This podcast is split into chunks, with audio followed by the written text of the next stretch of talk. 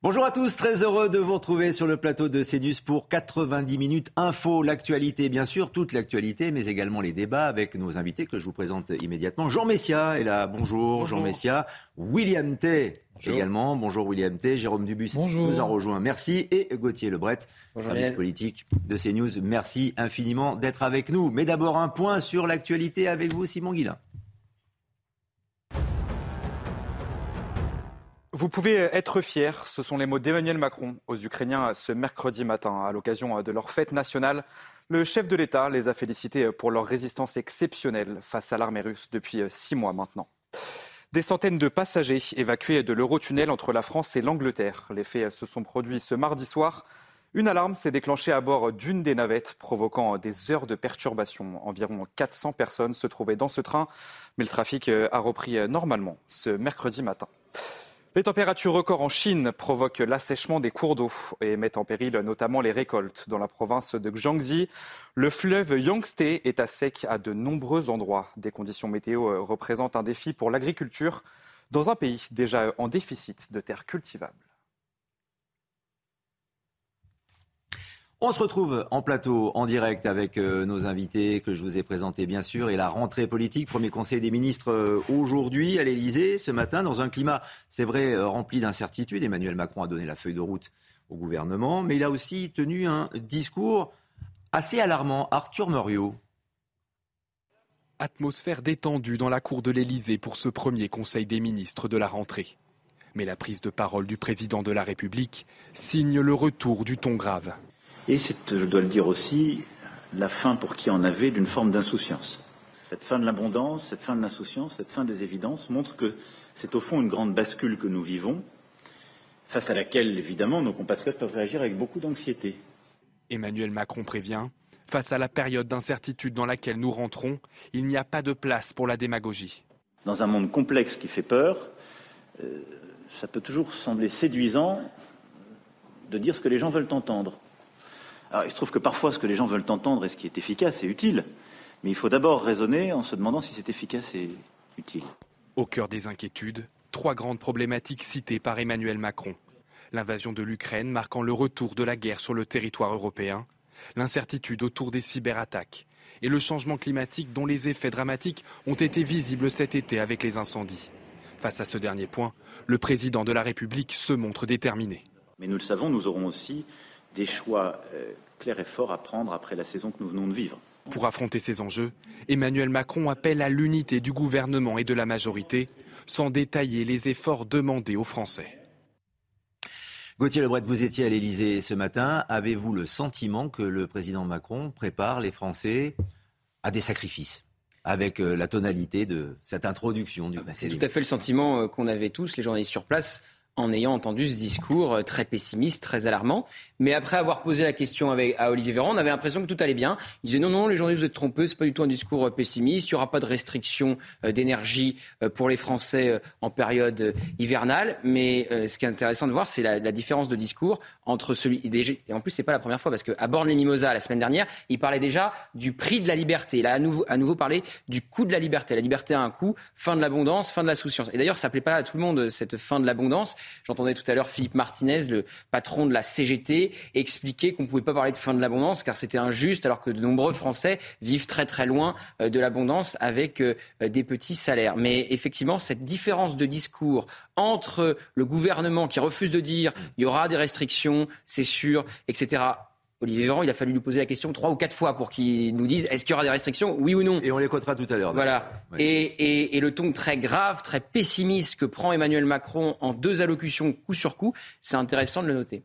Jérôme Dubus, tout est normal ou euh, êtes-vous inquiet tout de même Parce que la, tonalité, en effet, du chef de l'État est, assez grave. On a l'impression qu'il va y avoir une récession. Alors, la récession. que le pays est presque en guerre. Ce n'est pas une impression. Hmm. Euh, la récession, elle est programmée. C'est clair. Il suffit de regarder les prévisionnistes et les conjoncturistes qui vous annoncent tous que la croissance en 2023 sera de l'ordre de 1,5 à 2 euh, c'est-à-dire pas grand-chose, et deux fois moins prévu en France et en Europe. Et c'est l'Europe le maillon faible de l'ensemble du monde.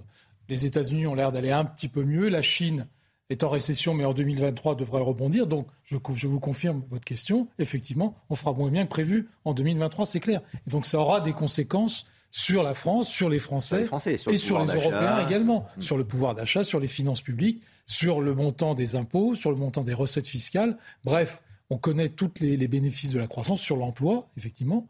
Et donc, après, moi, je ne partage pas tout à fait l'analyse du président de la République, je vous le dis très clairement, parce que j'ai une certaine habitude de ce qui est dit. Bon, voilà, j'ai une certaine expérience. Et je me souviens qu'en 1970, ça remonte pas d'aujourd'hui, le Club de Rome nous avait déjà prédit l'apocalypse. Non. Bon. 71. ou 71, bref, dans le début des années 70. Bon, cet apocalypse ne s'est jamais produit. Alors peut-être qu'aujourd'hui, on a atteint la fin euh, d'un certain système, c'est clair, notamment en matière d'écologie et de transition énergétique, mais euh, je crois que l'alarmisme, à mon avis, n'est pas de mise. Sur la croissance, oui, c'est clair, on fera moins bien que prévu. Alors pourquoi ce ton grave d'Emmanuel Macron? Il ouvre le, parapluie si jamais il venait à arriver quelque chose de plus grave, les répercussions de la guerre euh, en Ukraine? Euh, quelle est votre interprétation bah, Écoutez, moi je pense que le ton est, surjoué et quand euh, Emmanuel Macron parle de la fin de l'abondance, notre seule certitude, c'est que ce n'est pas la fin de l'indécence. Parce que pour parler de la fin de l'abondance, encore faut-il qu'il y ait eu abondance. Enfin, qui en France aujourd'hui vit dans l'abondance, à part une petite minorité? Ça fait très longtemps que les indicateurs euh, euh, sociaux et économiques en France euh, sont assez faibles. On a un chômage de masse qui dure depuis des dizaines d'années. On a un taux de pauvreté qui avoisine les 15% selon l'INSEE. bref, je ne, vois pas de quelle abondance il parle. C'est pas comme si on sortait les 30 glorieux, si vous voulez. on a quand même des difficultés depuis un certain nombre d'années. Maintenant, c'est vrai qu'Emmanuel Macron instrumentalise, comme il l'avait fait d'ailleurs pour le Covid, la guerre d'Ukraine à des fins de politique intérieure en, prenant des grands accents martiaux, cataclysmiques, euh, euh, dramatiques, etc., mais qui ne trompent personne. Euh, parce que la vérité, c'est que la guerre d'Ukraine, d'abord, un, c'est quand même Emmanuel Macron qui a décidé d'être plus ou moins co-belligérant dans cette guerre en roulant un peu précipitamment des mécaniques, en promettant le, fer et le feu sur l'économie russe. Il se trouve que euh, contrairement à ce qu'il dit, nous ne payons pas le prix de la liberté, nous payons d'abord le prix de ses décisions à lui, euh, en matière d'inflation notamment.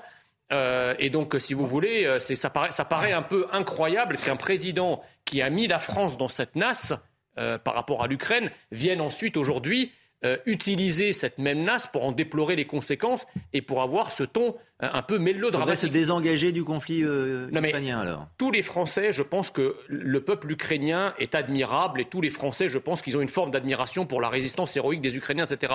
La question, c'est de savoir jusqu'où les Français sont prêts à aller pour vider leur frigo en faveur du soutien pour les Ukrainiens.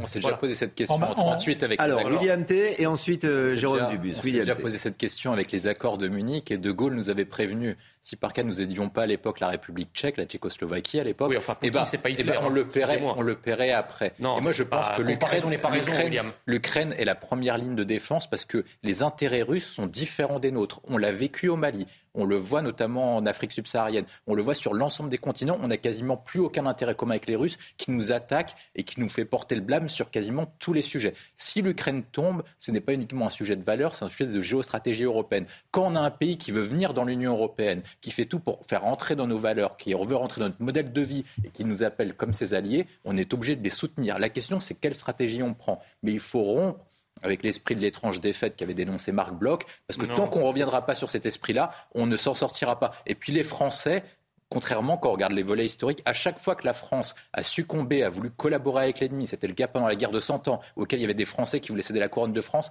à un roi anglais. C'était le cas pendant la Seconde Guerre mondiale, on a voulu collaborer. La France n'en est jamais relevée. Mais personne n'a dit ça. Par contre, la France a toujours été grande et a toujours résisté à toutes les choses, les guerres, les défaites et les occupations. Donc nous avons raison de, de, soutenir l'Ukraine. Le sujet essentiel, c'est comment on fait. Vous êtes à côté de la plaque là. Comment on fait pour faire un plan pour soutenir l'Ukraine efficacement sans engager nos troupes. C'est ça. Remarque, après, j'aimerais qu'on euh, réécoute le président Macron juste après l'intervention de Jérôme Dubus sur euh, le prix de la liberté justement, puisque c'est une phrase, comme vous le précisez Gauthier, qu'il ne cesse de répéter. Il la martèle presque. Deux remarques à ce qu'a dit euh, Jean Messia qui sont inexactes. D'abord, l'inflation en France, c'est la plus faible de l'Europe. Je rappelle que le Royaume-Uni, la Banque fédérale est à près de 10%, nous sommes à 6%, c'est-à-dire 4% de moins. Et, donc ça, c'est sûrement, et ça, c'est sûrement grâce aussi au président de la République, vous pourriez dire, en tout cas à la politique qu'il a menée depuis, le, depuis son élection et sa réélection. c'est quand même assez, assez remarquable de faire 4% de moins que d'autres pays qui sont montrés comme des modèles économiques, comme l'Allemagne par exemple. Et puis deuxièmement, en ce qui concerne l'Ukraine, heureusement que nous avons soutenu l'Ukraine. Sinon, il n'y aurait plus d'Ukraine aujourd'hui. L'Ukraine, ce serait, ce serait la Russie. C'est clair. Donc si c'est ce que vous voulez, très bien, mais il faut le dire clairement. Non, non, mais si vous voulez que l'Ukraine redevienne la Russie, il faut le dire. Non, non, mais attendez, moi je, veux, moi, je veux, moi je ne veux rien du clair. tout. Je veux si on n'avait pas soutenu l'Ukraine, il n'y aurait plus d'Ukraine aujourd'hui. Je veux juste qu'on pose. Les gens le savent très bien. Je veux juste qu'on pose la question aux Français de savoir est-ce que vous êtes prêt à diviser ce que vous avez dans le caddie par deux pour soutenir l'Ukraine Voilà la question. C'est la question Pour que tout le monde comprenne bien, on réécoute non, le président. Non, mais attendez, non, juste un instant. Si non, non, non, Jean-Michel, arrêtez, arrêtez, arrêtez avec les comparaisons historiques. Juste un instant. Non, non, pas juste un instant, Lionel. Je présente encore l'émission pour l'instant, Jean.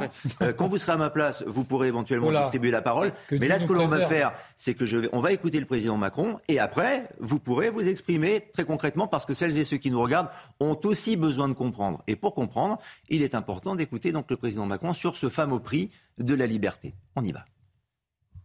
Notre liberté, le régime de liberté de vie dans lequel nous nous sommes habitués à vivre, a un coût. Et parfois, quand il faut le défendre, peut supposer des sacrifices, en tout cas d'aller au bout de certaines batailles à mener. Que la situation que nous vivons a un coût, que notre liberté, notre avenir suppose des efforts, qu'en tout cas les combats que nous avons à mener, culturels, de civilisation, mais aussi technologiques, économiques, nous ne les gagnerons que par nos efforts. Personne ne nous en fera le cadeau.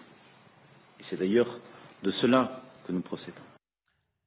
Gauthier Lebret, est-ce que ce sont les Français qui vont payer la facture à l'arrivée? Parce que c'est ça aussi qui nous intéresse. C'est possible, mais alors on a demandé à Olivier Véran qu'est-ce que ça voulait dire la liberté à un coût.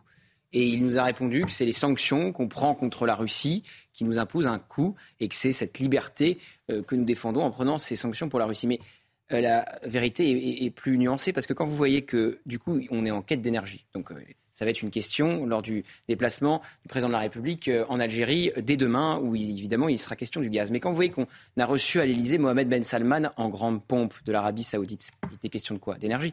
Quand vous voyez que Ursula von der Leyen, la présidente de la Commission européenne, est allée signer un traité avec l'Azerbaïdjan pour qu'on ait à nouveau aussi de l'énergie en provenance d'Azerbaïdjan. L'Azerbaïdjan qui mène une guerre sans fin contre les chrétiens d'Orient et contre l'Arménie. On voit bien que la réalité, la réelle politique est plus, plus complexe qu'il n'y paraît. Certes, on, a arrêté de se faire livrer par les Russes, à raison, à cause de la guerre en Ukraine. Mais d'un côté, euh, voilà, il y a MBS qui est reçu en grande pompe à l'Elysée et il y a euh, ce traité avec euh, l'Azerbaïdjan. Un voyage en Algérie demain aussi un voyage en Algérie euh, demain aussi. Il y a différentes questions. Il y a la question du gaz.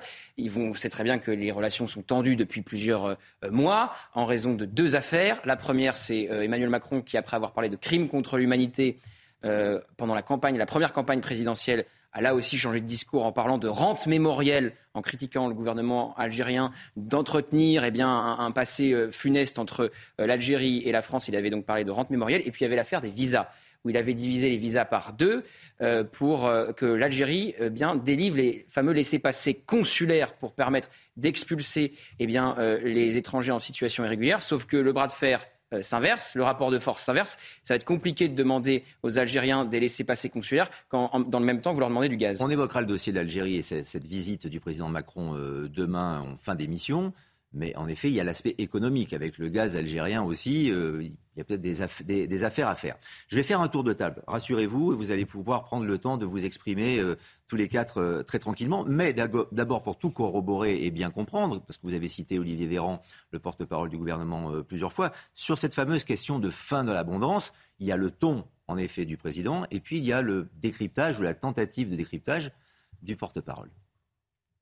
Ce que dit le président de la République, c'est qu'il dit on voit bien, et ce n'est pas que la situation française, européenne aussi, que l'accès à des matières premières peut être rendu plus compliqué par l'instabilité géopolitique qui percute la planète. Les confinements successifs en Chine, la guerre en Ukraine, le prix euh, du pétrole, euh, les difficultés d'approvisionnement, tout cela entraîne des conséquences. Et ce qui était une évidence pour chacun, c'est-à-dire l'accès à toutes les matières premières en quantité et au moment où on en a besoin, n'est plus la règle aujourd'hui pour un certain nombre de ces matières premières. Ça, c'est la question notamment de l'abondance.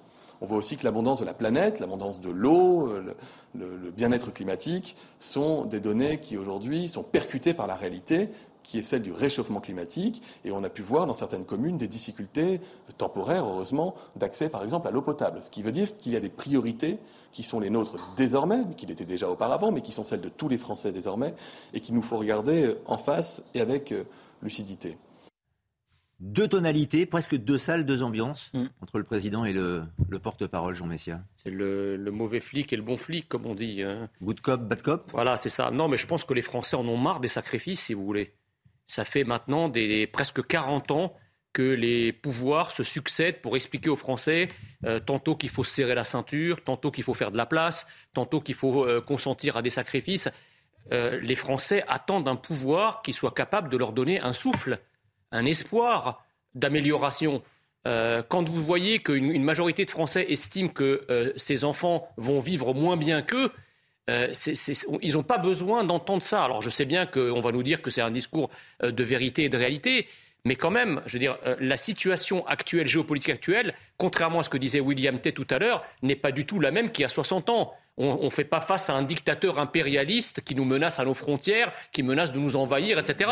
Il y a, il y a, non, non, mais attendez, mais ça, c'est ça, c'est le discours de Macron. le discours de Macron consiste à dire, comme, comme Poutine a envahi l'Ukraine, demain, on aura les, chars de l'armée rouge autour de l'heure de triomphe. Faut arrêter les bêtises. Et vous avez vu ce qui s'est passé au Mali. Il faut arrêter les bêtises. Non, mais attendez, ce qui s'est passé au Mali. Mais si vous comparez la France au Mali, vous êtes balèze. Mais le Mali, la France, c'est pas le Mali. Le Mali, c'est Wagner qui a fait en sorte. Il n'y a pas Wagner en France. Non, mais non, c'est Non, mais Mali, on était présent grâce à et le Wagner a fait en sorte de dégager la France alors que c'était nos intérêts qui étaient stratégiques. Et donc sur tout l'ensemble des sujets où Poutine intervient, où nous on est présent, Poutine nous combat et Poutine, attaque nos intérêts. Non, mais bah, attendez, Poutine est fort de nos faiblesses.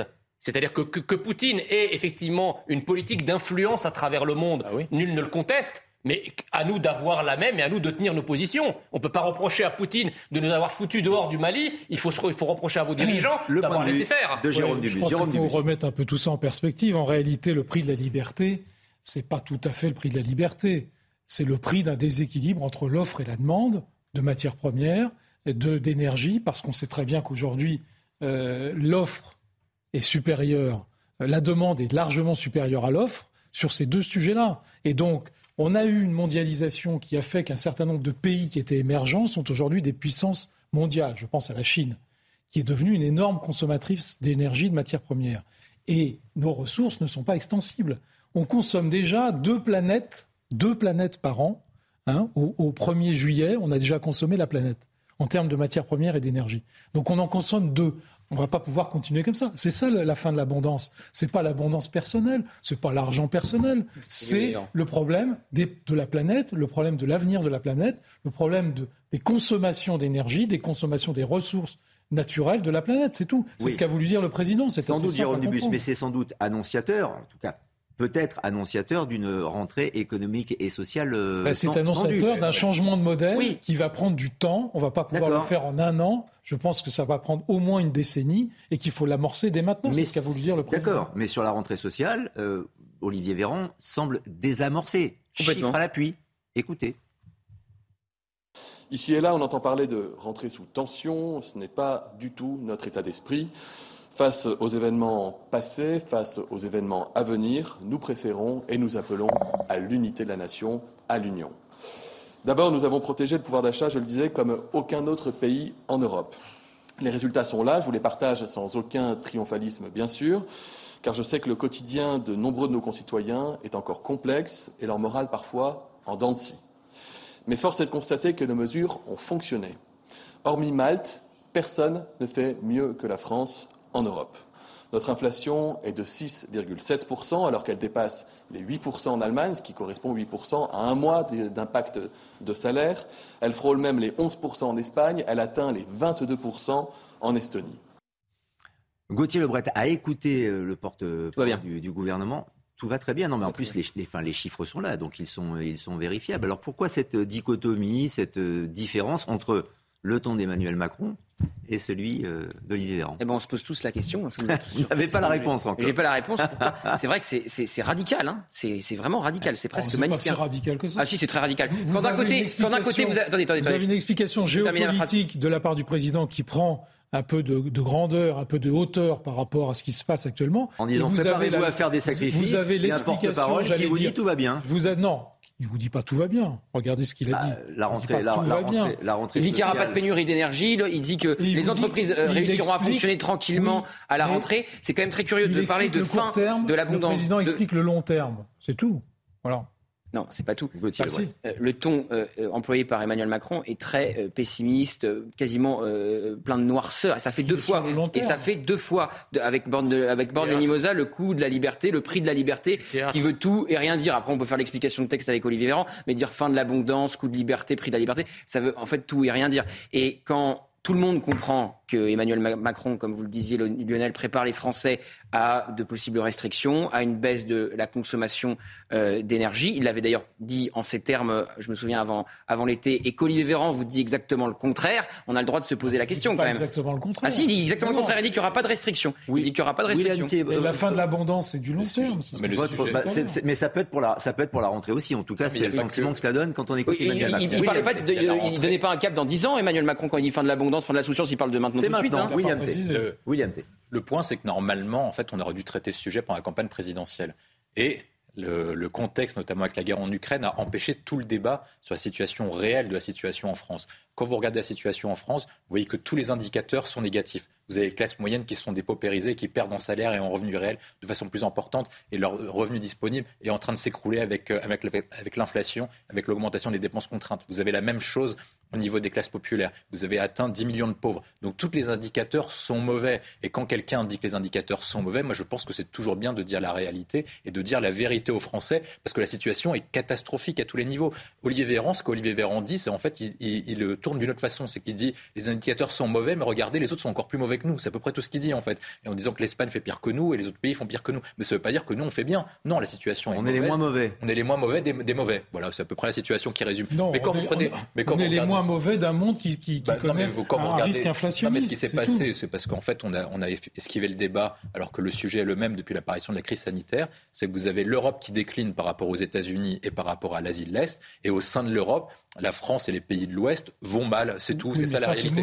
et la question essentielle, le connaît. Et la question essentielle, la question, la question essentielle, c'est comment on fait du coup pour préparer les Français à un discours de réforme et de mutation et de transformation du modèle. Parce qu'on ne dit pas la vérité quand on dit qu'on va donner des chèques pour soutenir leur pouvoir d'achat. Ça permet de sauver uniquement leur fin de mois. Pour augmenter le revenu réel, pour changer de société, pour améliorer la vie des Français, il faut opérer des mutations qui sont très profondes. Donc opérer des des modifications profondes sur la réforme du marché du travail pour travailler plus et travailler plus longtemps. Ensuite, après, il faut faire une réforme pour passer d'une société de consommation à une société de production. Et il faut opérer un nivellement par le haut pour faire une montée en gamme et vous opérez pas ça, si vous, dites aux Français que tout, bah non, vous faites en 10 ans. Bah oui, mais vous lancez les réformes maintenant pour Elles ont été lancées sous le premier quinquennat, elles ont été lancées les réformes. Bah, mais il y a deux quinquennats, Macron a le temps. Hein. La réforme du code du travail.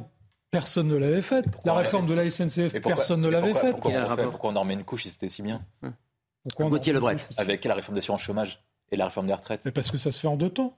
Voilà. Gauthier, vous, vous montrez Gauthier, Gauthier. Vous voulez prendre. Euh, ah, moi, je pense qu'on fait un choc d'un En fait, c'est intéressant. Le, donc, le discours d'Emmanuel Macron, là, c'est un discours à 20 ans, 25 ans, 30 ans. Mais c'est un discours qui, qui, qui trace l'avenir. Mais non, c'est un discours de maintenant tout de suite. Vous allez, vous allez avoir froid cet hiver. C'est ça qu'on a quasiment compris. On a quasiment compris. Vous allez avoir froid cet hiver. Et d'ailleurs, pour vous, oh, mais non, pour vous montrer. Bah, si, c'est vrai. Pour vous montrer, c'est ce que tout le monde a compris. Personne n'aura froid. Mais non, mais c'est ce que tout le monde a compris quand Emmanuel Macron. Bah, il faudra mettre un pull à la maison. Donc c'est un engagement, ça. Faire des bah, économies. Si on passe de 21 à 19, tant mieux. Exactement. Non, mais c'est pas plus mal. Si vous dites personne, votre hypothèse est hardie parce qu'il y, il y aura certainement des gens qui mourront de froid et peut-être plus que les, années précédentes, malheureusement. Et d'ailleurs, arrêtez votre catastrophisme. ah bah c'est pas moi qui suis catastrophique, c'est justement Emmanuel Macron dans son ton qui est catastrophiste. Un petit clin d'œil, Lionel, pour vous dire que euh, ça y est, euh, le gouvernement s'est mis à faire des économies d'énergie. Vous vous souvenez de la polémique euh, avant l'été où les voitures des ministres tournaient alors que les ministres n'étaient pas là pour qu'elles soient bien fraîches. Là, je peux vous dire que les voitures se sont garées dans, derrière l'Elysée, hein, pas dans la cour, moteur éteint. Tous les journalistes sont allés voir, moteur éteint. La, grande on, est sauvé. La grande difficulté, cela, cela, ne concerne pas que la France. D'ailleurs, Jean Messia, c'est cette crise climatique. Il y a certes le débat que l'on a eu un peu véhément, mais c'était important autour de la, de la guerre en Ukraine. Mais euh, le, débat climatique est là aussi pour euh, obliger euh, les politiques, le gouvernement et le président Macron à prendre des, décisions fortes et avoir un ton aussi. Moi, je crois que le, débat climatique, pour important qu'il soit, sert, sert, souvent en fait pour se défausser des véritables problématiques immédiates, de court, moyen terme, auxquelles est confrontée la France. Euh, je parle de la problématique migratoire, je parle de la problématique économique, je parle de la problématique euh, sociale. Tout ça, ce sont des problématiques immédiates. Alors c'est beau, si vous voulez, de tracer des avenirs pour toute la planète à horizon d'un demi-siècle. Mais euh, on demande au président de la République surtout de tracer une feuille de route pour la stratégie de la France à moyen terme, ou en tout cas au terme de son mandat. Or, là, Emmanuel Macron nous explique qu'il détaille une feuille de route, mais pour qu'il y ait une feuille de route, encore faut-il qu'il y ait une route. C'est quoi sa route à lui?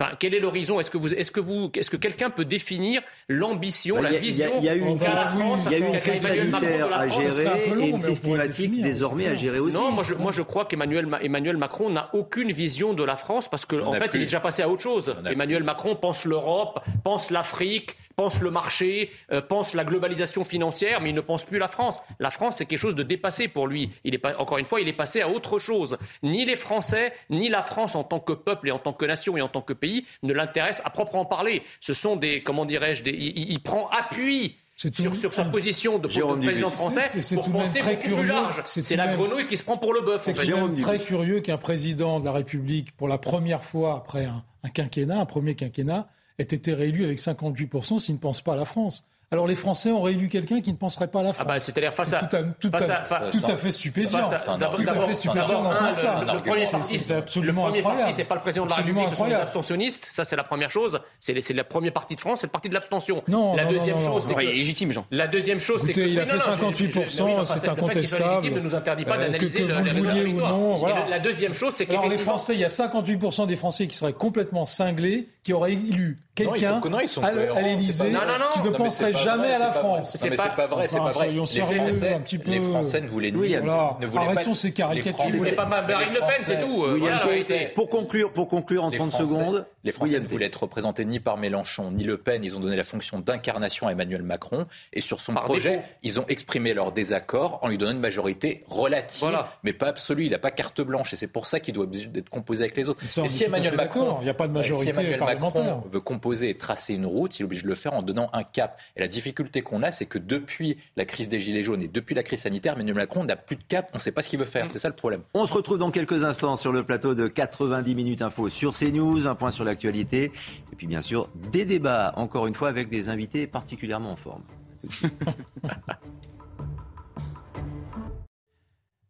C'est 90 minutes info, c'est news bien sûr, des débats à venir, mais d'abord un point sur l'actualité. Simon Guillain.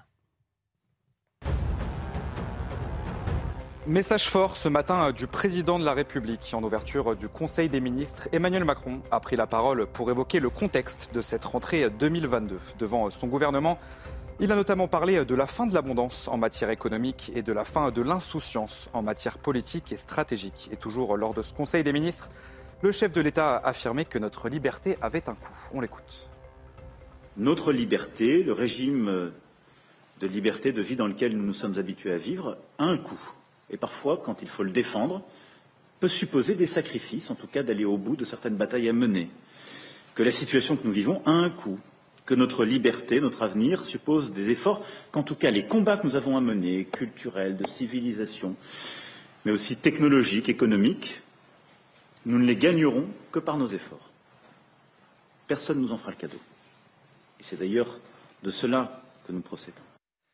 Il pourrait manquer des autocars pour vos enfants à la rentrée. Au moins 7000 conducteurs de cars scolaires manquent à l'appel en France. Une pénurie qui s'explique notamment par le manque d'attractivité euh, du métier. Une réunion est organisée euh, à 18h à ce sujet euh, au ministère de la Transition écologique et seront présents le ministre du Travail, le ministre de l'Éducation nationale et le ministre des Transports. Et je vous propose d'écouter la déléguée générale de la Fédération nationale des transports de voyageurs. Il y a urgence, il nous manque donc 7000 conducteurs pour assurer la rentrée scolaire. dans toutes les régions de France, dans toutes les régions de province, un peu moins de difficultés en Ile-de-France où les temps euh, complets sont plus développés qu'en province. Euh, on a euh, certaines régions qui sont plus affectées que d'autres, mais toutes les régions sont vraiment touchées aujourd'hui. Et on sait aujourd'hui que certains services, pour la première fois, la première année, la première rentrée scolaire, ne pourront pas être assurés le 1er septembre. Dans l'actualité également, un pic de chaleur est attendu cet après-midi en France. Le thermomètre devrait dépasser les 30 degrés presque partout sur le territoire. 32 degrés attendus à Paris, à Strasbourg ou encore à Montpellier. Mais la maximale sera pour Toulouse avec 36 degrés attendus cet après-midi. Et Jean-Luc Thomas est sur place pour CNews. Une nouvelle fois, Toulouse connaît un pic de chaleur euh, important. Euh, les températures dépassent les 36-37 euh, degrés. Alors évidemment, eh bien, les Toulousains restent soit chez eux, soit viennent dans les rues qui sont ombragées comme ici. Alors ces températures de 36-37 degrés, c'est à Toulouse, mais aussi dans toutes les villes alentours, c'est-à-dire Montauban, Auch, Cahors, Carcassonne ou encore Albi. Et pour que les Toulousains puissent s'habituer à cette euh, forte chaleur. C'est la quatre ou cinquième fois euh, depuis le, mois de juin. Eh bien, ils sont euh, souvent en bord de Garonne parce qu'il y a toujours un petit terre frais, il y a toujours une fraîcheur naturelle. Et ensuite, eh bien, comme je le disais, ils vont rentrer chez eux pour ceux qui ont la climatisation mais euh, pas sûr que ça suffise. En tout cas, la bonne nouvelle, c'est que ces fortes chaleurs euh, vont euh, cesser d'ici le week-end, puisque de la pluie est annoncée à ce moment-là. Et enfin, cela fait six mois que la guerre en Ukraine a commencé ce triste anniversaire coïncide avec les 31 ans de l'indépendance du pays. Volodymyr Zelensky a mis en garde ses concitoyens sur une possible intensification des frappes russes en ce jour de fête nationale ukrainienne. Le président ukrainien dit vouloir ne rien lâcher. On l'écoute. Nous ne nous soucions que de notre terre. Nous nous battrons jusqu'au bout. Nous avons tenu bon pendant six mois. C'est dur, mais nous avons serré les poings et nous nous battons pour notre destin. Chaque nouveau jour est une raison de ne pas abandonner. Après un si long voyage, nous n'avons pas le droit de ne pas aller jusqu'au bout. Quelle est la fin de la guerre pour nous? Nous avions l'habitude de dire paix. Maintenant, nous disons victoire. Nous ne chercherons pas à nous entendre avec les terroristes. En vrai, c'était... Non?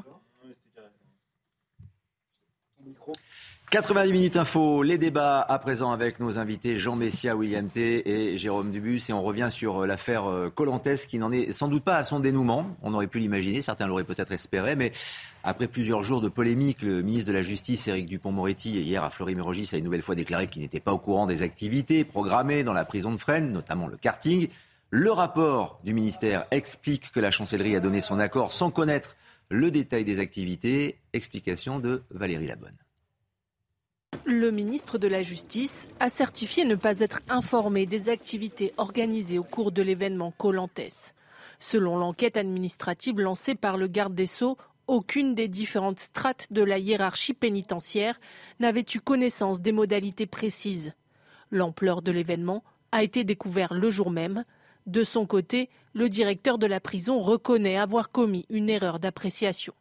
Pour les personnels pénitentiaires, cette polémique met en lumière des activités ludiques qui, selon eux, n'ont pas leur place dans le milieu carcéral et qui sont habituellement défendues par le ministère. Soit le ministre de la Justice nous dit euh, clairement que euh, les activités ludiques euh, auxquelles participent détenus en tout genre n'ont pas leur place en prison, et on arrête tout dès maintenant soit euh, il assume, il assume, il assume la position qui a jusqu'à présent toujours été la sienne de dire que la prison peut aussi euh, être un lieu de loisir. En réponse aux failles de communication dans cette affaire, le ministre a déclaré prendre une circulaire pour fixer les conditions nécessaires à la tenue de projets de réinsertion.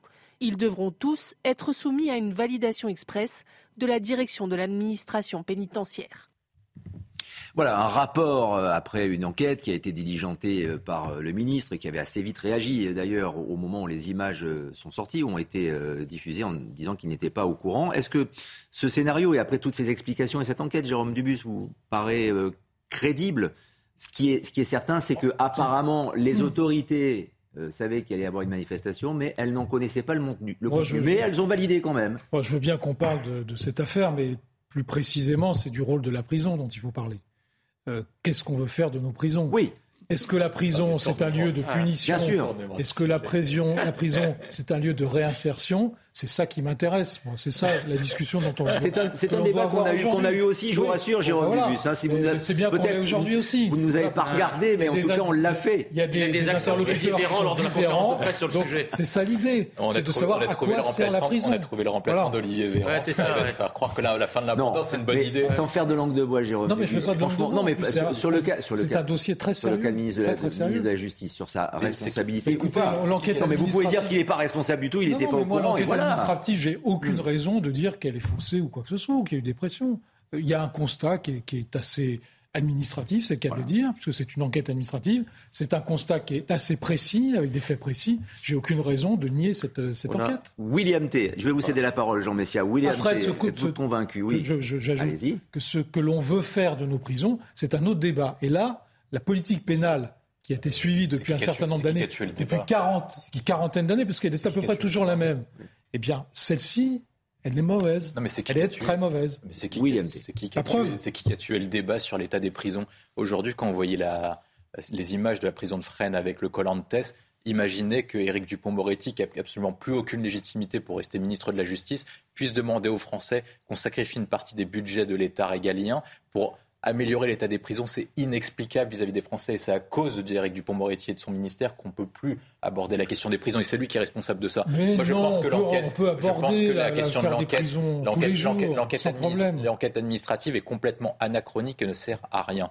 On a changé de régime.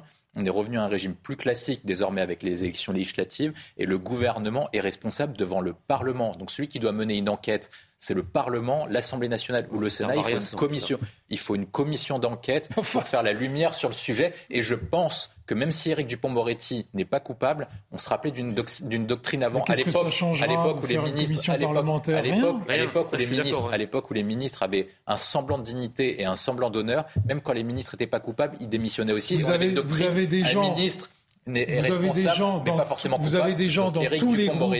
Éric Dupont-Moretti doit démissionner parce que l'état des prisons est déplorable. Vous avez des gens dans tous les groupes parlementaires. Il a, tué, pas tous les deux en même temps. Il a tué toute la politique toute la politique de répression de Gérald Darmanin qu'il a tenté de mettre en place. Mais pas du tout, c'est exactement l'inverse. C'est une véritable catastrophe, c'est-à-dire que la prison n'est même plus dissuasive avec Éric Dupont-Moretti. Il y a beaucoup de gens qui pensent que c'est un centre de loisirs, même si ce n'est pas vrai. Et enfin, un dernier ah sujet, c'est qu'Éric Dupont-Moretti... C'est Dupont-Moretti qui, qui, a ouvert les prisons, qui a multiplié les colonnes, etc. Éric Dupont-Moretti, pourquoi est-ce qu'il s'est passé ça et pourquoi est-ce que l'administration a pu prendre une telle décision sans avertir le cabinet du ministre? C'est parce qu'ils se sont dit que ce type d'activité était dans la logique et de l'idéologie d'Éric Dupont-Moretti. Mais c'est pas ça du tout, c'est parce que ça se fait depuis des années. Quand il se met en scène, pas du tout lié à Éric Dupond-Moretti. C'est parce que ça se fait depuis des années et des années. Alors là, le ministre des détenus, absolument. Et pas le ministre des victimes. Jean, Messia, sur ce point, on, a l'impression dans la situation, on va essayer d'évaluer quand même la responsabilité euh, d'Éric Dupond-Moretti dans, dans, cette affaire. Mais on a le sentiment aujourd'hui que c'est le directeur de la prison qui est incriminé. Non, mais ça c'est trop facile. Et puis, euh, on a connu un Jérôme Dubu beaucoup plus vindicatif et beaucoup plus sûr de lui quand il s'agissait de parler d'autres dossiers. On le voit assez mal à l'aise et c'est mal à l'aise du tout. Et c'est normal. J'aimerais bien qu'on parle de l'avenir des prisons. Et c'est normal. Mais attendez, ce qui s'est passé n'est pas anodin quand même. Et puis surtout, la conférence de presse d'Éric Dupond-Moretti hier, mais, mais c'était à, tomber à la renverse. C'est le, le, ministre de la Justice qui vient commenter en fait sur un plateau de télé euh, comme si c'était un spectateur faussement détaché, euh, presque ironique euh, de, ce qui, de, ce qui, venait de se passer à Fresnes.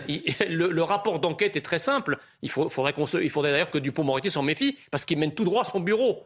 Je, l'ai dit et répété, si le, garde des Sceaux, le ministre de la Justice, est infoutu de savoir ce qui se passe à Fresnes, on parle de Fresnes, on ne parle pas du, petit, du petit centre de détention au fin fond du Lot, on parle d'une des prisons principales de la capitale. Si le ministre de la Justice qui est aussi euh, euh, euh, le responsable de l'administration pénitentiaire ne sait pas ce qui se passe dans l'une des principales, sinon la principale prison française, je ne sais pas de quoi il est au courant, en fait, ce ministre. Donc c'est quelque chose de très, de, très, de très, comment dirais-je, gênant. Comme si la le deuxième chose était au courant de tout la ce qui se passe chose, dans La deuxième chose, c'est que il dit j'aurais mis, j'aurais mis un veto immédiatement. Mais attendez, il s'est pas mis un veto à lui-même quand il a joué au baby foot avec les prisonniers. Donc pourquoi il aurait mis un veto là-dessus Et je suis d'accord avec William Tay, il y a effectivement un laxisme d'atmosphère, y compris et surtout de la part d'Éric Dupont-Moretti qui s'est voulu le ministre des détenus. Donc si effectivement dans la chaîne de commandement, il n'y a pas eu un moment quelqu'un qui a eu le bon sens de dire attendez, vous déconnez ou quoi On ne va pas mettre du karting dans les prisons parce que ça n'a pas eu lieu. C'est bien parce qu'il se disait que dans l'idéologie d'Éric Dupont-Moretti, tout ça passerait crème. et ils n'ont pas eu tout à fait tort. Il a fallu les images. Il a fallu les images. Ou alors c'est non, pas du karting. Je suis désolé, pas du karting. C'est pas du karting, mais c'est autre chose. Mais voilà, mais non, attendez, qui fasse très bien ce qui se passe dans les prisons. Vous en avez visité des prisons Non. Jérôme Dubu, ne soyez pas de mauvaise foi. Je suis pas de mauvaise foi. Je vous dis que ça existe depuis des années. Non, mais pas le karting. Les matchs de pas le karting, mais c'est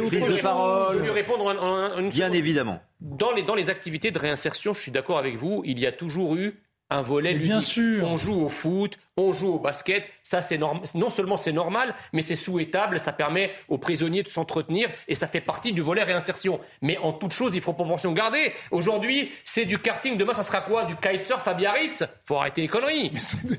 Mais malheureusement, ça fait des années que ça existe. Bah, mais non, pas ça, caméra mais, non, pas mais bien sûr que si. Non, pas le karting. Il n'y a pas de karting. et pas la piscine. Pas du karting, c'est d'autres animations. Pas le karting, pas la piscine. D'où l'intérêt de réfléchir sur ce que l'on veut faire. Tout à fait. Alors justement, c'est incroyable. Réfléchissons au moins. Non, mais réfléchissons justement à ce qu'a dit Emmanuel Macron à ce sujet, puisqu'il a évoqué le sens de la peine, en tout cas, voilà, pour un pour un pour un détenu.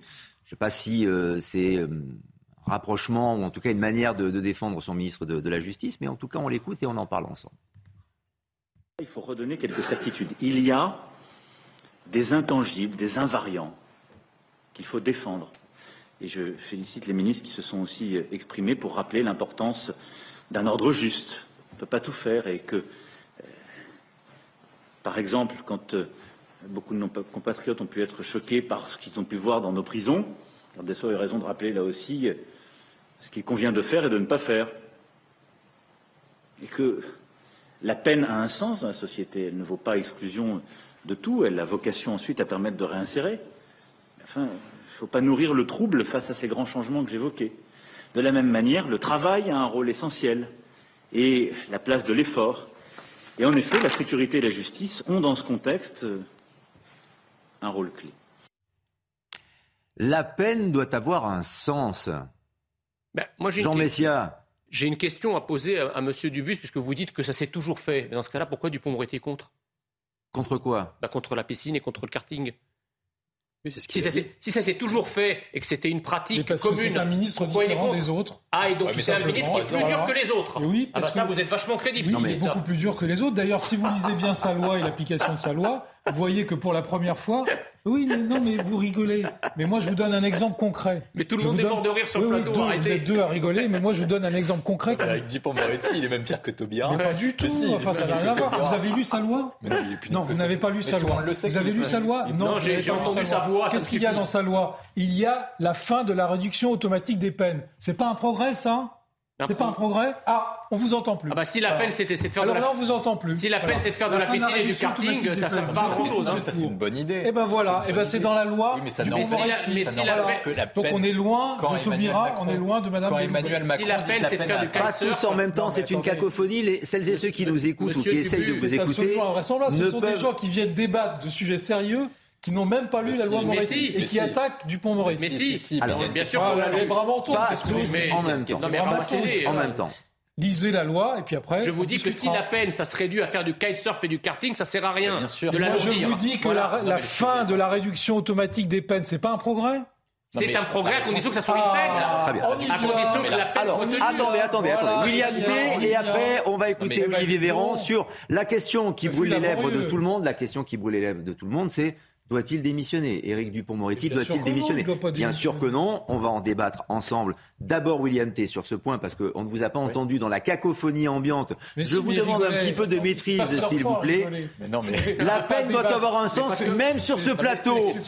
Même sur ce plateau. William T. William T. Ce que vous dites est risible, c'est pour ça Jean Messia, laissez juste parler William T. La question essentielle, et Emmanuel Macron l'a souligné parce que M. Dubus a réussi à trouver un élément intéressant à la loi du Pont-Moretti. Il y en a plusieurs, Mais ce qui, vous en ce qui, Laissez parler, ce qui est intéressant, ce qui est intéressant, c'est que la peine doit avoir un sens. C'est-à-dire que la prison, dans la politique de répression et dans la politique régalienne, ça doit avoir un volet dissuasif. Et à partir du moment où, même si vous réduisez les, euh, vous revenez sur la question de la réduction des peines et que vous appliquez les peines, il faut que la prison ait un effet dissuasif pour que la politique soit cohérente et, soit fonctionnelle. À partir du moment où vous mettez en avant ce type d'activité, est-ce que les délinquants, est-ce que les personnes éventuellement délinquantes ou criminelles des territoires perdus de la République, les personnes qui refusent d'obtempérer, les personnes qui refusent de faire du rodéo, auraient peur de la prison et de son effet dissuasif? C'est pour ça que moi je pense qu'Éric Dupont-Moretti est un symbole à dégager dans la mesure où il incarne ce type, ce type de, politique et qu'en fait, il faut avoir une politique qui est cohérente. Moi, je trouve que Gérald Darmanin essaye en tout cas essaye d'avoir des résultats et essaye de mener des actions,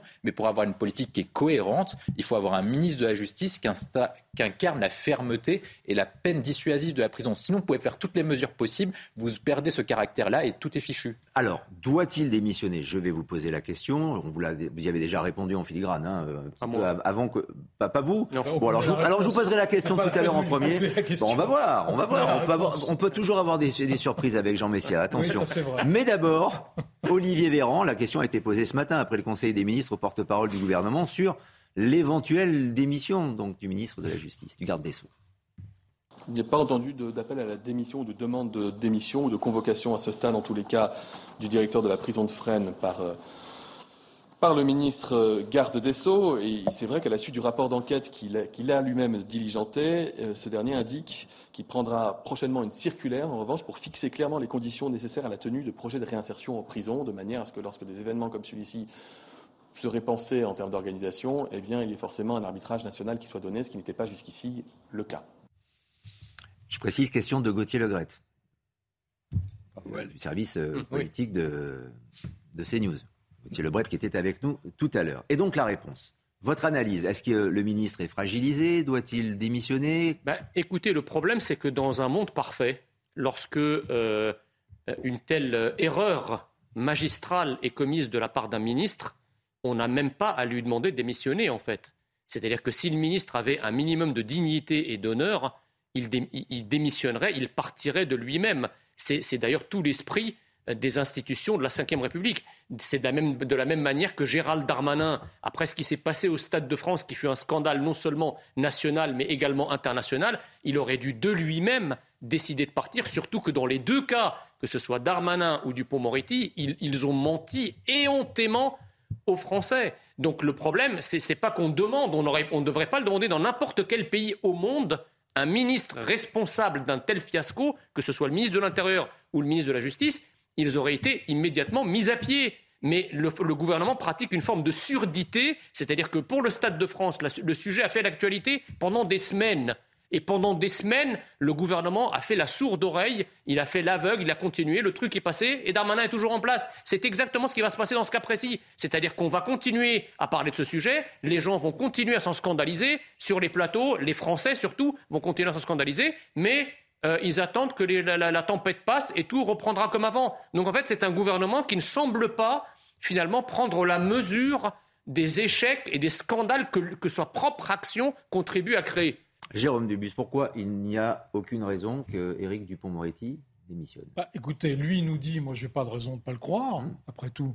Pourquoi je ne le croirais pas, euh, au fond? Et pourquoi on le croirait? Il lui dit qu'il n'était pas au courant, un. Bon. Bah, et deuxièmement, et parce que c'est la parole du ministre qui est engagée, moi je crois encore à la parole du ministre, contrairement à vous. Ah, et, la parole de Darmanin, vous y croyez aussi Mais quand je parle de Dupont-Moretti, je parle quand pas de Quand il a dit que c'est des supporters britanniques, vous y croyez ou pas Il est ministre autant que Dupont-Moretti, Darmanin. Dupont-Moretti, je ne parle pas de Darmanin, s'il vous plaît. Donc moi, je crois encore à la parole du ministre. J'ai peut-être tort, je suis peut-être extrêmement naïf. Vous croyez l'un et pas l'autre. Voilà. Et deuxièmement, mais je parle de Dupont-Moretti et de cette affaire. Vous dites que vous croyez dans la parole du ministre. Vous faites des amalgames. Gérald du ministre de la Justice. Du ministre de la Justice. Vous connaissez ça par cœur. Ça fait dix ans que, que vous en servez. Amalgame, amalgame, amalgame. Donc vous croyez un ministre et, pas l'autre Deuxièmement, pour bah, répondre à votre question, et deuxièmement, l'enquête administrative, j'ai pas raison non plus de la remettre en cause. Voilà, c'est tout. Donc quand, quand, Gérald Darmanin dit que ce qui s'est passé au Stade de France, c'est les supporters britanniques. qu'est-ce que ça a à voir avec Éric Dupond-Moretti Parce que s'il y a un mensonge dans un cas, il y a un mensonge dans l'autre aussi, la, la, question est, c'est très simple, William Peut-on encore aujourd'hui croire vous aussi, vous pouvez mentir. les politiques Oui, mais vous n'êtes pas obligé de me croire. Bah, justement, justement, ne faites pas votre émission tous les deux entre vous et ou deux émissions en même temps. Restez avec nous, bien connectés sur le plateau. Je demande à William T. Ça va vous intéresser cette question Vous allez voir et la réponse de William aussi. C'est peut-on croire encore à la parole des politiques? Moi, je pense Ou en gros, les politiques peuvent-ils mentir? Je pense qu'on doit croire aux paroles euh, des ministres et du gouvernement, seulement on ne doit pas tout prendre en chèque en blanc. Et donc, du coup, on doit vérifier, et c'est pour ça qu'on a des mécanismes de contre-pouvoir. Moi, je pense que le sujet essentiel, c'est la, c'est, la coordination de la politique gouvernementale, à la fois entre Darmanin, ce qu'a dit Emmanuel Macron, et ce qu'incarne Dupont-Moretti. Euh, Darmanin veut mener une politique, comme je l'ai rappelé tout à l'heure, régalienne forte avec la prison en élément de dissuasion. Emmanuel Macron dit que la réinsertion doit reposer sur l'effort, le travail afin de se réinsérer dans la société. Mais Éric Dupont-Moretti est, l'antithèse de tout ce que ont porté Darmanin et tout ce que disent Emmanuel Macron. Il incarne le type qui joue au baby-foot avec les détenus. C'est le type qui a, le ministre qui a dit qu'il voulait être le ministre des détenus. Il a lui-même, quand il arrive à Fresnes, il se fait applaudir non pas par les surveillants pénitentiaires, mais par les détenus. Il incarne tout ça. Et donc, du coup, vous voulez mener tout ce type de politique, une nouvelle doctrine de circulaire mais toutes les personnes, tous les surveillants pénitentiaires vont se marrer. C'est comme quand Jérôme Dubus m'a dit que Éric Dupond-Moretti incarnait l'ordre républicain et la lutte contre le laxisme. C'est pas possible. C'est pas J'ai donné un exemple précis. je pourrais en donner un seul. vous êtes resté quoi Vous êtes resté quoi parce que vous ne connaissiez pas Un seul sujet. Vous jugez Dupond-Moretti sans connaître ce qu'il a fait. Non, non, j'ai regardé. C'est ce qu'on appelle, c'est ce qu'on appelle une note de gueule. Vous lui donnez une note de gueule. La gueule de Dupond-Moretti ne vous revient pas. De gueule. C'est tout. Mais si. D'ailleurs, je suis pas revenu sur la question de l'effectivité des peines parce qu'on a augmenté vous avez, le gouvernement a augmenté les moyens pour les greffiers, les assistants. Je vous ai donné un exemple, vous, avez été incapable de répondre. Mais si, j'ai répondu sur cet exemple-là. La question, c'est d'éléments psychologiques et dissuasifs, et dessus, Dupont-Moretti ne peut plus le porter. Point, il doit partir. La question, et on conclut vraiment en quelques secondes, parce qu'on doit marquer une pause, euh, Jean Messia, c'est peut-on croire la parole des politiques, en général, de tous bords? On ne parle pas uniquement de la parole des, politiques qui sont en place au gouvernement. je crois que les Français n'y croient plus, mais ils n'y croient plus pas par hasard c'est parce que, à force de croire dans la parole des politiques et d'avoir été si souvent trahis, lorsque les politiques ont si souvent failli, lorsque les politiques ont si souvent euh, euh, menti, eh bien, effectivement, au bout d'un moment, la confiance est rompue. Et, une des raisons pour lesquelles aujourd'hui les Français ne croient plus dans la parole des politiques, ce n'est pas la faute des Français, c'est la faute des politiques en qui ils ont remis leur destinée à plusieurs reprises et qui n'ont pas été à la hauteur de ce qu'ils en attendaient. C'est tout. Quant effectivement à, ce que dit M. Dubus sur la, sur la loi euh, de Dupont-Moretti, vous savez, il y a la loi, il y a son application. Si vous lisez la politique pénale sur le papier, c'est parfait. Sauf que dans la réalité, on va vous expliquer qu'il n'y a pas de place de prison, qu'il y a ceci, qu'il y a cela, et donc vous allez avoir un laxisme judiciaire absolument incroyable. Ben, attendez, on, en a, des, exemples tous les jours, voyons. Les décrets ne sont pas encore signés, comme tous les jours, que ce soit mis en application. Tous les jours, on a des les décrets ne sont pas encore est-ce signés. Que, est-ce que la loi prévoit, est-ce que la loi prévoit que lorsque un type est condamné après plusieurs récidives pour un viol ou pour un meurtre, qu'il soit libéré, qu'il soit condamné à 20 ans, qu'il soit libéré au bout de 10 ans pour recommettre de nouveau un crime ou un meurtre Mais précisément, ou un viol? libération automatique, c'est terminé. Est-ce que c'est prévu? C'est pas prévu. Et pourtant, ça se fait. Mais si c'est prévu. Les libérations automatiques, c'est terminé. On marque une pause. La loi, on marque une pause et on se retrouve dans quelques instants. C'est un débat très intéressant et un débat incessant. On va peut-être apprendre à lire à Jean Messia pendant la pause. Mais il faudra faire vite, euh, Jean. On va voir. C'est moi qui vais vous apprendre à lire et à écrire. On marque une pause. On se retrouve dans quelques instants. 90 minutes info, d'autres débats tout aussi endiablés. À tout de suite. 90 minutes info sur CNews, des débats encore, restez avec nous, ça risque d'être euh, très intéressant euh, vu ce qui s'est passé pendant une heure déjà dans notre émission. Mais d'abord avec vous Simon Guillain, un point sur l'actualité. En pleine polémique sur l'épreuve de karting organisée euh, dans la prison de Fresnes, Éric Dupont-Moretti a affirmé n'en avoir jamais été informé, pointant une initiative du directeur de la prison avec l'organisateur. Le ministre de la Justice s'est exprimé après la publication d'un rapport d'enquête administrative portant sur l'organisation de ces épreuves. Le gel des loyers pour les logements énergivores. Les propriétaires de logements à étiquette énergétique F ou G ne peuvent plus augmenter leur loyer une mesure qui entre en vigueur aujourd'hui. Il s'agit de la première restriction pour les propriétaires d'une longue série à venir dans les prochaines années. Et enfin, la Russie a dit son attention d'organiser prochainement à Mariupol le procès des combattants du régime d'Azov qui ont lutté pour la défense de la ville jusqu'à sa chute en mai dernier. La Russie les considère comme des terroristes. Vous le voyez sur ces images, la préparation des lieux qui montrent des boxes en construction pour y placer les accusés. On se retrouve en plateau donc pour notre dernière demi-heure de débat, 90 minutes euh, info avec euh, Emmanuel Macron qui sera en Algérie demain. Donc la visite, la deuxième du président Macron en Algérie depuis son élection en 2017, qui euh, vise à poser un socle pour refonder, développer la relation entre Paris et Alger. D'ailleurs, Olivier Véran explique les raisons de ce voyage. C'était juste après le Conseil des ministres ce matin. Les objectifs de la visite présidentielle en Algérie sont multiples. Hein. D'abord, il va s'adresser à la jeunesse, à la jeunesse qui entreprend en Algérie. Il va s'adresser également, évidemment, à la communauté française en Algérie, qui est nombreuse et qui est ravie que le président de la République puisse venir. il n'y va pas tout seul, hein. il y va, évidemment, il y va avec un certain nombre de ministres, de parlementaires de tous bords, d'acteurs institutionnels, d'opérateurs publics, mais également d'entreprises, comme c'est l'usage, en cas de, visite officielle.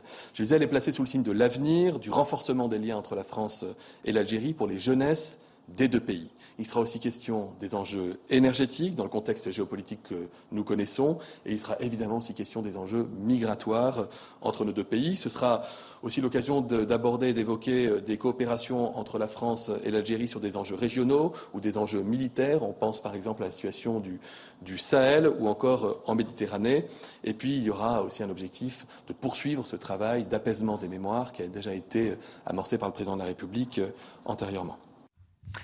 C'est une rencontre, en tout cas un voyage, une visite euh, particulièrement importante, Jérôme Dubus, pour, sur plein d'aspects. Euh, les relations, évidemment, euh, diplomatiques entre la France et l'Algérie, l'histoire, la valeur mémorielle, bien sûr, mais également l'aspect économique. On, l'a un peu défloré, ce sujet, tout à l'heure, avec les accords que nous pourrions trouver avec bah, l'Algérie par rapport au gaz, notamment. Je, pense que le, principal, c'est l'aspect économique. on connaît la position du gouvernement algérien. On connaît la position du gouvernement français sur ce qui s'est passé. Euh, à mon avis, il n'y aura pas de réconciliation. On attend toujours que le gouvernement algérien euh, s'excuse d'une certaine manière, ou en tout cas reconnaisse euh, ce qui s'est passé, parce que ce sont les héritiers du FLN, ce, qui s'est passé pendant la guerre d'Algérie. Nous, on s'excuse très souvent. Quel changement On s'est excusé énormément. On s'est excusé peut-être un peu trop. eux ne se sont jamais excusés.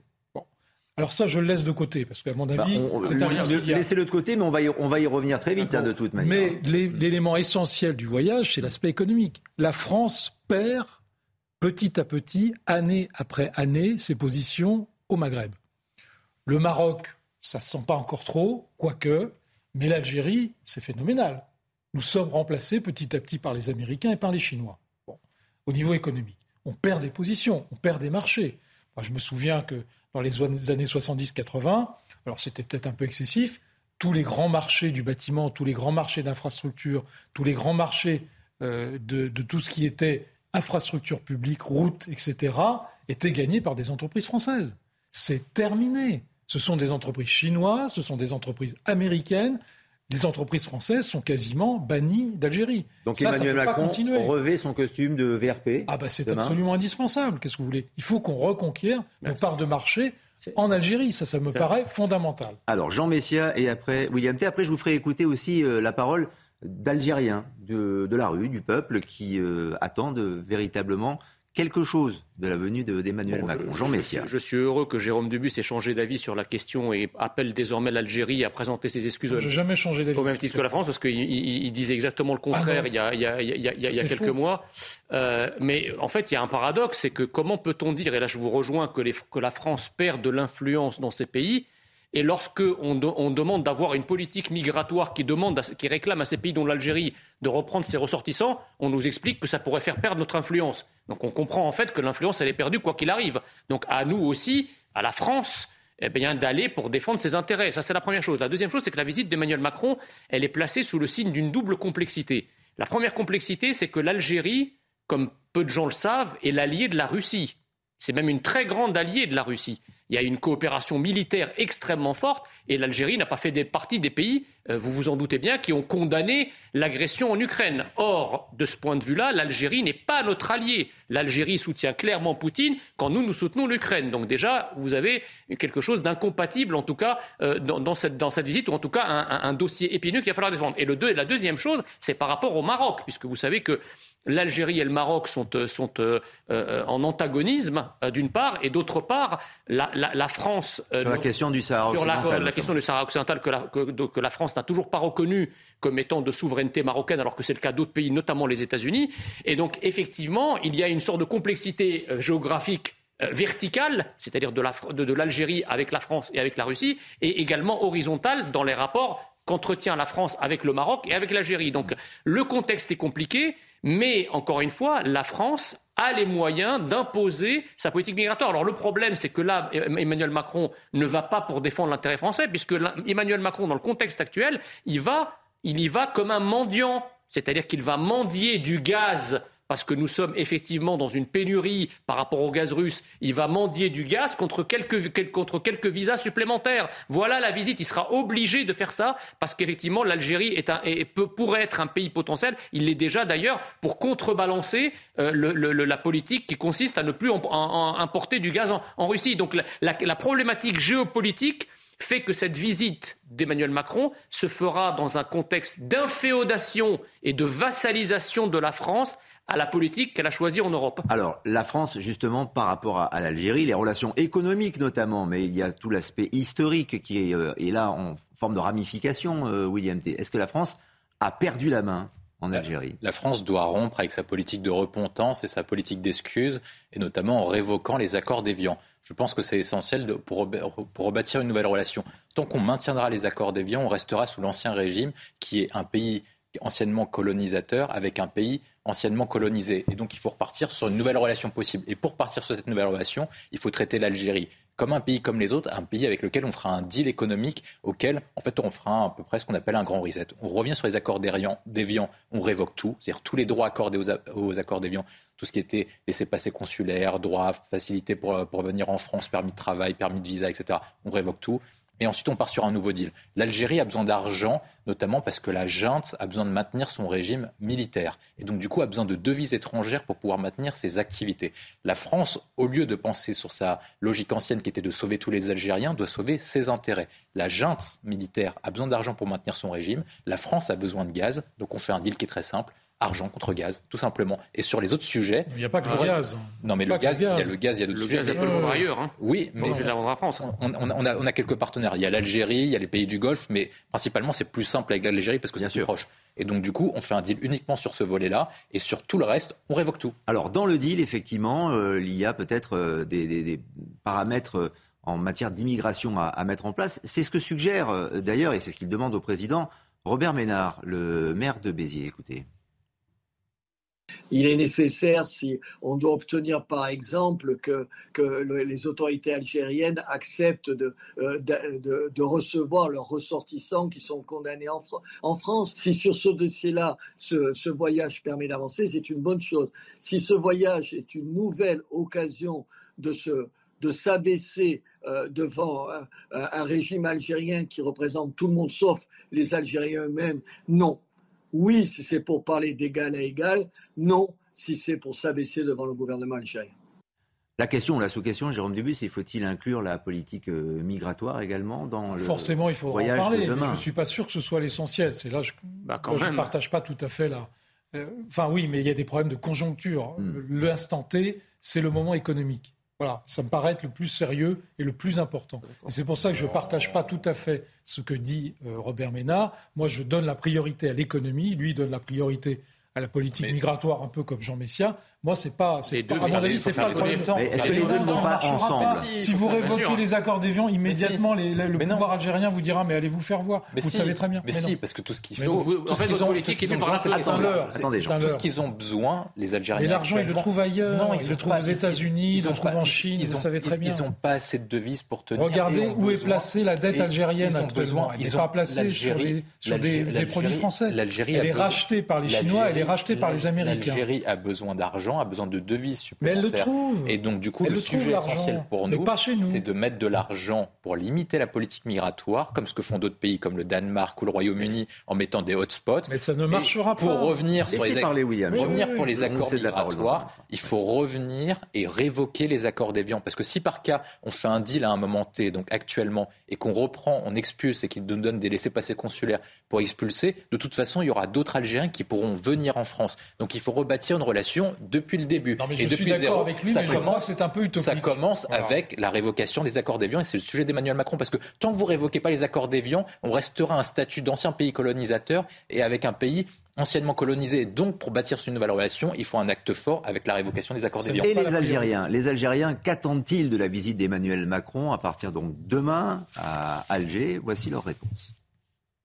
Espérons que la France, que la France d'aujourd'hui prendra, comprendra que l'Algérie, elle est indépendante, indépendante politiquement, économiquement, militairement, financièrement. Personnellement, je le dis, j'aurais aimé que la France demande des excuses par rapport à ce qui s'est déroulé, ce qu'on a vu, ce que relatait l'histoire. Macron ou la reine Macron? Macron ou un autre président, on lui dit bienvenue s'il y a des intérêts en commun. Si c'est unilatéral, alors non. Ben oui. C'est un dossier tellement euh, compliqué, complexe, tellement euh, dense, Jean Messia, par rapport à l'histoire, hein, mm. évidemment, et puis euh, la situation internationale aujourd'hui, que on a le sentiment qu'il n'y aura pas assez de, jours, trois jours pour, bah, tout régler. Disons que c'est un, un dossier compliqué parce que nos élites, depuis une quarantaine d'années, conservent une forme de culpabilité euh, par rapport à l'Algérie. Donc quand ils vont en Algérie, quel que soit d'ailleurs le dossier qu'ils négocient, ils sont très souvent, ils se sentent très souvent obligés d'acquiescer à l'intérêt algérien avec euh, en second rideau cette idée que comme nous avons été des colonisateurs, peut-être qu'en acceptant quelque chose qu'on n'aurait pas accepté en temps normal, on répare en quelque sorte euh, une partie de l'histoire. Et ça, je dirais que c'est une, une, logique extrêmement pernicieuse.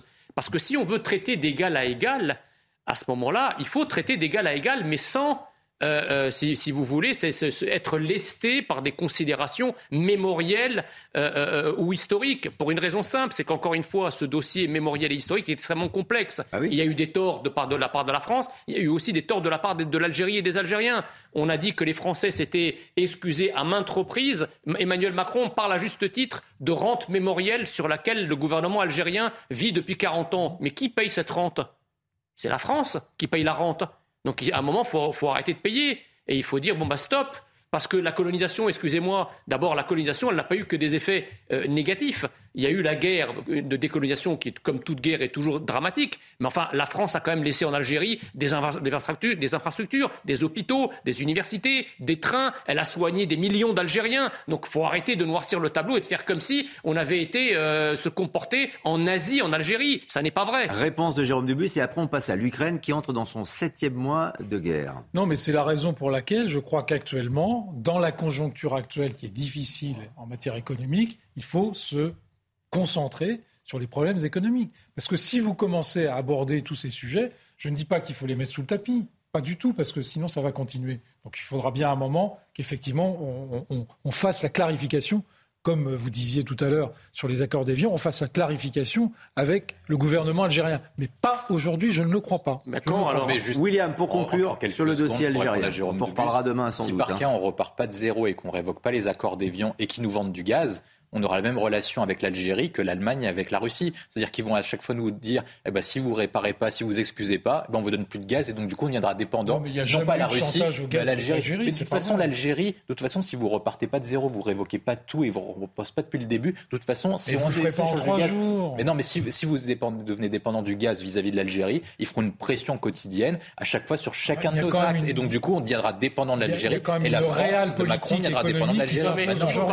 Attendez, pas tous en même temps. Jérôme répondait. Si vous voulez aujourd'hui, et on conclut vraiment sur le dossier algérien. On assure l'approvisionnement en gaz de la France pour l'hiver, puisque c'était ce que tu, nous disais tout à l'heure, qu'effectivement euh, il faut le faire.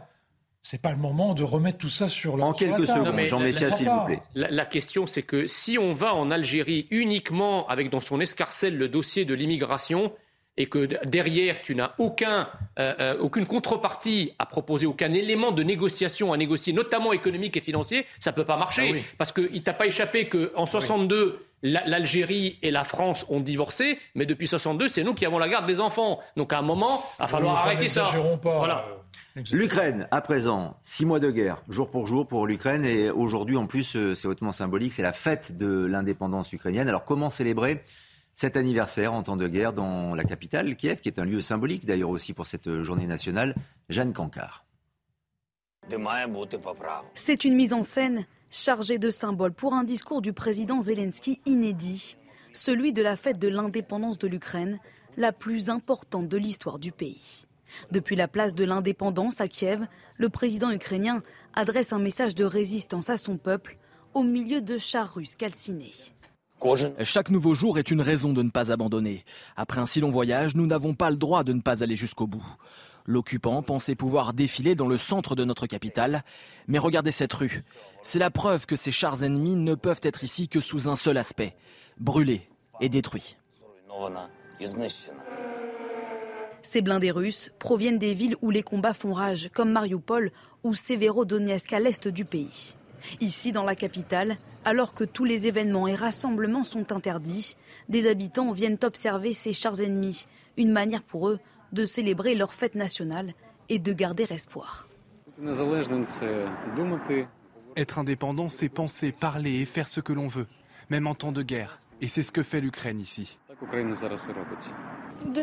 Je pense que nous pouvons vraiment gagner et c'est très beau de voir ici l'effort de guerre sur ces lieux patriotiques qui rassemblent. À quelques mètres seulement de la célèbre place Maïdan, là où se tient traditionnellement la parade de cette fête de l'indépendance, comme ici l'année dernière, les défilés laissent désormais place à ces drapeaux qui commémorent les Ukrainiens morts dans ce conflit, mais dont le nombre exact reste encore impossible à définir. Et William T, force est de constater que la résistance ukrainienne et l'armée euh, ukrainienne font mieux que se défendre. Alors avec l'aide, en effet, et on va en parler euh, des Européens notamment, mais tout de même, vous pensez que les, Russes allaient les absorber complètement? Pas du tout. Moi, je trouve qu'on est après six mois de guerre, on est dans une situation d'impasse. C'est-à-dire qu'initialement, on pensait que l'armée ukrainienne allait se faire écraser, que Kiev allait tomber en quatre jours, et l'armée ukrainienne a fait, a fait, mieux que résister, comme vous l'avez rappelé.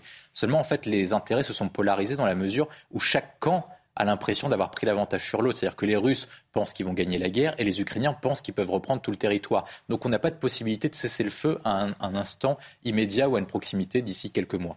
C'est cette première difficulté, c'est la première. Le deuxième point, c'est qu'il n'y a pas d'acteur neutre, à la différence de 2014. On aurait pu aboutir aux accords de Minsk sous l'autorité des Allemands et des Français qui se portaient garant de cet accord et on n'a pas de sortie de crise éventuelle qui permettrait de mettre d'accord en commun la Russie et l'Ukraine. Et un troisième point que moi je vois difficile, c'est que l'Ukraine a une situation qui est compliquée. C'est-à-dire qu'ils peuvent tenir actuellement, mais ils n'ont pas de possibilité d'effectuer une contre-attaque parce qu'ils n'ont pas les armes nécessaires, ils n'ont pas les hommes nécessaires pour reprendre notamment la Crimée, les territoires sud et le Donbass, et qui ne survivent que grâce à l'aide occidentale. Et c'est pour ça que la parole d'Emmanuel Macron est la bienvenue pour garantir l'aide occidentale et européenne vis-à-vis -vis de l'Ukraine, parce que sans l'aide occidentale et européenne, l'Ukraine tomberait dans les semaines à venir. Et c'est important de le rappeler, c'est important de dire quel est le prix de la liberté. Et c'est pour ça que moi je vois une situation qui est compliquée, c'est-à-dire que je vois pas d'échappatoire, je vois un conflit qui commence à s'enliser petit mmh. à petit, et personne en fait on est dans une situation qui est un peu bloquée. C'est-à-dire que chacun des camps pense qu'il a plus à gagner à continuer le conflit plutôt qu'à perdre. Et vous avez toujours une règle en diplomatie, c'est qu'en fait, une, partie s'arrête lorsqu'il pense qu'il a plus à perdre à continuer le conflit plutôt qu'à gagner, notamment en continuant la guerre. Néanmoins, l'engagement européen, voire euh, international, euh, s'intensifie, puisque les Allemands vont donner 500 millions d'euros euh, d'armement, les Américains 3 milliards. Donc, euh, à un moment donné, enfin, l'armée ukrainienne va être dotée véritablement pour faire, là, pour le coup, mieux que se défendre. On écoutera le président Zelensky dans, quelques instants. Lui, il ne parle plus maintenant de, défendre le territoire. Jérôme Dubussy, il parle de victoire. Oui, alors bon, ça c'est un peu la propagande de, guerre, ce qu'on appelle la propagande de guerre qui, va de, chaque côté. Poutine euh, d'un côté et Zelensky de l'autre. Donc il faut décrypter tout ça. Moi, je partage à peu près ce qui a été dit. Euh, il y a deux, solutions actuelles euh, dans l'état d'enlisement dans lequel on est, parce que c'est une guerre de tranchées, une véritable guerre de tranchées, une guerre de position. Euh, depuis au mois de mai, mai-juin, 40% euh, à 50% de territoires ukrainiens ont été conquis en plus par les Russes. Et depuis fin juin, 1%. Donc il y a un enlisement total. Alors on est à peu près à 20% du territoire ukrainien conquis par les Russes. Hein, par rapport à ce qu'ils avaient déjà, euh, donc surtout dans le Donbass et donc dans l'Est. Et en réalité, moi, je vois deux solutions. La première solution, c'est qu'il y a un déclenchement massif d'une offensive russe dans le Donbass pour conquérir la fin euh, du Donbass, pour russifier toute la partie est euh, de l'Ukraine définitivement. Parce qu'une fois que les Russes seront là, ils ne reviendront pas en arrière. Ça, c'est un leurre. C'est comme la Crimée. Une fois qu'ils l'ont conquise, ça devient la Russie. Donc cette partie-là sera russe. S'ils arrivent à percer euh, les troupes ukrainiennes et le front ukrainien. Je, n'en sais rien, je, n'ai pas d'éléments précis là-dessus. Ou alors, ou alors il y a un cessez-le-feu provisoire et c'est pas C'est euh, apparemment ce que cherche Emmanuel Macron, qui se présente aussi comme un interlocuteur euh, privilégié, en tout cas plus récurrent de, de, Vladimir Poutine et qui a déjà réussi à faire venir une délégation de l'ONU pour euh, justement. Euh, Parce que l'objectif de sur, Poutine, la, centrale nucléaire, c'est de repousser la frontière le plus loin possible. Oui, bien sûr. Russe-ukrainienne, avant, le possible, avant le cessez-le-feu. Emmanuel Macron, justement, euh, à l'occasion, qui, est toujours très présent sur, sur ce dossier et sur ce terrain, à l'occasion de l'anniversaire de cette journée de l'indépendance en Ukraine, a laissé un message. Écoutez. Au nom de la France, en ce jour de l'indépendance de l'Ukraine, je tenais à vous adresser ce message d'amitié ce message d'espérance au nom de toutes les Françaises et de tous les Français. Le 24 août 1991, par les urnes, vous avez décidé de bâtir une Ukraine indépendante. Ce choix, nous l'avons toujours soutenu et nous continuerons de le soutenir.